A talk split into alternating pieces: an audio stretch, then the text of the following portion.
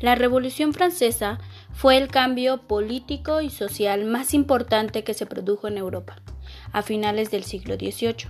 Fue un periodo violento entre 1789 a 1799, en el que se derrocó al antiguo régimen para acabar instaurando un nuevo régimen, donde la burguesía, apoyada en ocasiones por las masas populares, se convirtió en la fuerza política dominante.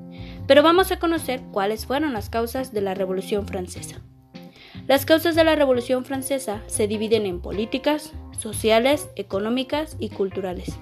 Las causas políticas influyeron en la monarquía absoluta, donde el rey Luis XVI estaba en el poder y podía poseer todo lo que quería en el reino.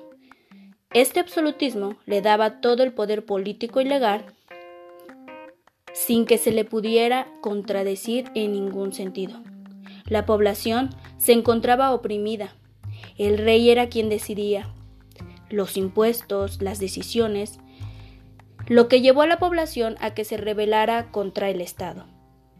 Las causas sociales recaían en la desigualdad de las clases. Como la sociedad estaba dividida en tres estados, donde el primer estado era el clero, el segundo la nobleza y el tercero estaba conformado por el resto de la sociedad, como eran campesinos, doctores, artesanos, quienes pagaban los altos impuestos y sus productos solo los vendían a la nobleza, quienes a la vez no pagaban impuestos. Las causas económicas fue precisamente la crisis económica que vivía el pueblo, donde el pago de impuestos que debía de hacerse eran demasiado altos. Había un monopolio de las tierras, era la nobleza y el clero los únicos que podían sacar provecho y beneficio de estas tierras.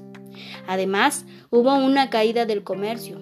Francia contaba con pocos medios de producción y las aduanas cobraban altos impuestos. Por otro lado, había bajos salarios y poca libertad de agricultura. Y sin temor a ello, la monarquía tenía enormes gastos y para solventar estos gastos usaban el dinero del Estado.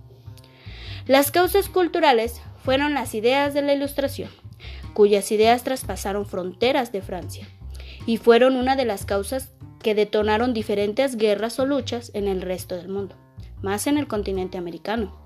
Las ideas respecto a la igualdad entre los hombres y la fe en la razón de filósofos y escritores como Voltaire, Rousseau y Montesquieu influyeron enormemente sobre la mentalidad de la época, forjando las aspiraciones a un sistema social más moderno y menos influenciado por la Iglesia y la religión.